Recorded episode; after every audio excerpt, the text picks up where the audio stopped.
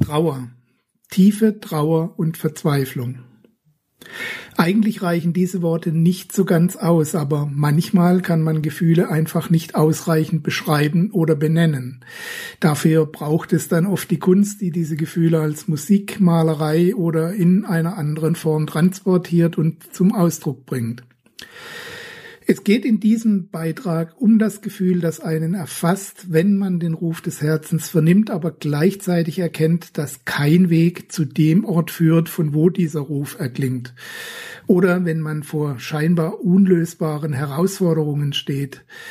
Statt einer Befreiung gesellt sich dann immer häufiger das Gefühl dazu, sein Leben vergeudet zu haben. Alle Gelegenheiten sind nun ungenutzt verstrichen und alle verfügbaren Züge sind abgefahren. Zu Trauer und Verzweiflung kommt nun also auch noch Selbstmitleid. Aber jetzt lässt sich daran wohl nichts mehr ändern, oder? Oder? Liegt da ein letzter Rest Hoffnung in diesem Oder? Warten wir darauf, dass uns jemand widerspricht und uns den Weg endlich zeigt? Mehr dazu gleich. Herzlich willkommen auf dem Planeten Freiheit, deinem Ort für profitable Selbstverwirklichung, mit Beiträgen von und mit Gerd Ziegler.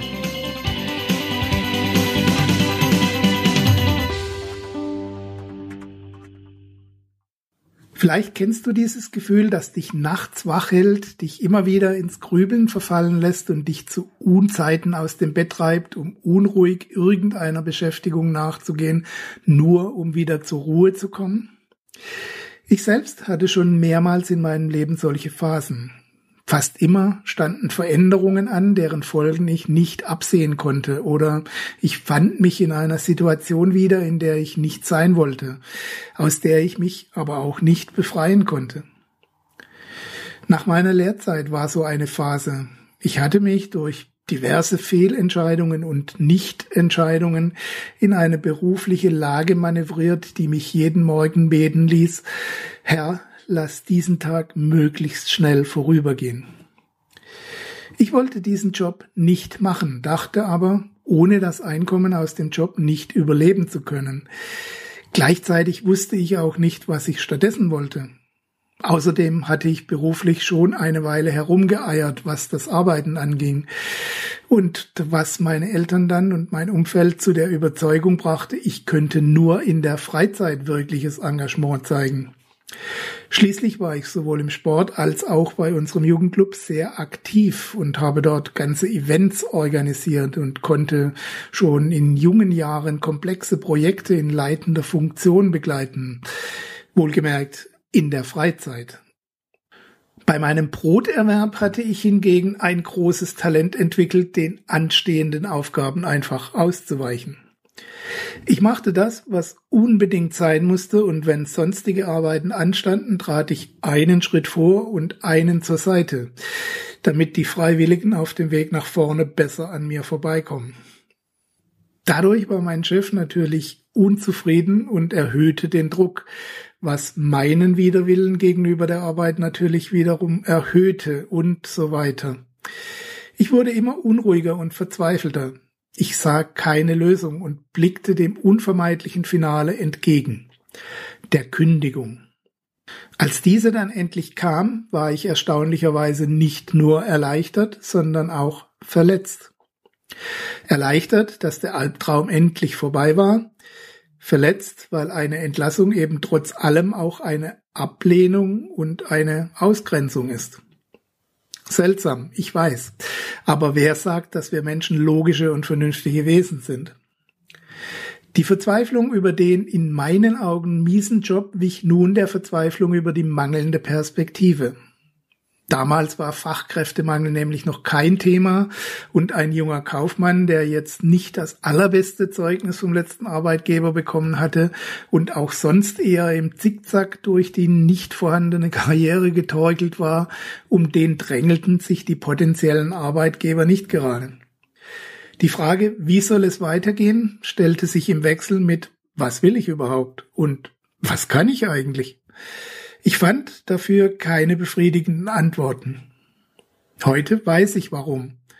Damals hatte ich das Gefühl, eingemauert zu sein in einer Situation, aus der ich mich nicht selbst befreien konnte. Und der Retter von außen, auf den ich insgeheim immer gehofft hatte, hm, der kam auch nicht. Der kann nämlich erst kommen, wenn wir selbst schon dafür gesorgt haben, dass er zu uns findet.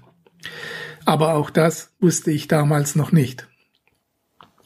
Die wichtigste Erkenntnis, für die ich noch einige Jahre brauchte, lautet heute, nur weil du eine Möglichkeit nicht siehst, heißt das noch lange nicht, dass es sie nicht gibt. Oft sehen wir die Lösung für die Probleme anderer, sind aber blind und taub für die Wege aus den eigenen Gedankengefängnissen. Wir sehen keinen Ausweg, weil wir oft viel zu dicht vor der Tür stehen und sie dann aussieht wie eine Wand. Heute, mit der nötigen Erfahrung vieler Fehlschläge, würde ich einen Schritt zurücktreten. Ich wüsste, dass es keinen Grund gibt, in Panik zu verfallen. Ich wüsste, dass man nicht gleich stirbt, wenn man keinen Erfolg hat oder zurückgewiesen wird. Ich wüsste, dass man nicht verhungert, nur weil das Einkommen sinkt. Damals wusste ich das wahrscheinlich auch, aber es war mir nicht bewusst. Oder besser gesagt, dieses Wissen wurde von Angst, Selbstüberschätzung, mangelnder Einsicht und Wut überschattet. Dabei existiert die Lösung für so gut wie jedes Problem bereits. Wir müssen sie nur finden, oder besser gesagt, wir müssen sie nicht nur sehen, sondern auch erkennen und wahrnehmen. Wenn es zum Beispiel um ein geschäftliches Problem geht, aus dem sich Existenzängste ergeben, gilt der Grundsatz, Geld ist nie ein Problem an sich. Geld ist in nahezu unbegrenzter Menge verfügbar. Das Problem könnte sein, dass du zu wenig davon hast und von anderen keines bekommst. Warum sollen sie es dir auch geben? Dabei sind die Menschen jederzeit dazu bereit, anderen Geld zu geben, wenn sie dafür etwas bekommen oder loswerden, was ihnen am Herzen oder auf dem Herzen liegt. Oder anders ausgedrückt, Menschen geben sehr gerne ihr Geld jemandem, der ihnen hilft, ihre Probleme zu lösen oder ihre Wünsche zu erfüllen. Wenn du also willst, dass andere Menschen dir Geld geben, dann überlege dir, wie du ihnen helfen kannst. Das würde jetzt einen eigenen Beitrag füllen, den ich sicher irgendwann noch aufnehmen werde. Für den Moment soll diese Information reichen, um dich auf den Weg Richtung Lösung deiner Probleme zu bringen. Irgendjemand hat in irgendeinem anderen Bereich vielleicht längst einen Prozess oder eine Methode entwickelt, die du jetzt in deinem Umfeld bei deinem Vorhaben einsetzen kannst. Oder du kannst möglicherweise neue mit bewährten Vorgehensweisen kombinieren. Vielleicht gibt es auch Wege, die deinem Naturell entsprechen, die du aber bisher nicht genutzt hast, weil sie in deiner Branche nicht üblich sind oder in deiner Familie nicht oder was auch immer. Und dasselbe gilt nämlich auch im privaten Bereich, wenn du in einer Beziehung Probleme hast, gesundheitlichen Herausforderungen gegenüberstehst oder du keinen Sinn in deinem Leben siehst. Die Lösung existiert bereits. Nutze alle deine Sinne, um sie zu entdecken. Ein Hinweis sei mir noch gestattet. Die Lösung für ein Problem zu finden ist nicht immer gleichbedeutend mit einem Happy End im klassischen Sinne. Es kann auch bedeuten, dass man sich manchmal mit dem Unvermeidlichen arrangieren muss oder Liebgewonnenes aufgeben muss. Zum Empfangen gehört nämlich auch das Loslassen. Wer die Hände voll hat, kann keine weiteren Geschenke aufnehmen. Wer den Kopf voll hat und schon alles weiß, hat keinen Platz für neue Ideen und Lösungen. Mach dich also empfangsbereit, indem du mit einem offenen Geist und aufnahmefähigen Sinnen in die Welt blickst. Mach dir klar, für was genau du eine Lösung suchst, damit du sie auch erkennen kannst, wenn sie vor dir liegt. Dann schaue aufmerksam, was um dich herum vor sich geht. Dein Geist wird die losen Enden mit der Zeit zusammenführen. Mal früher, mal später.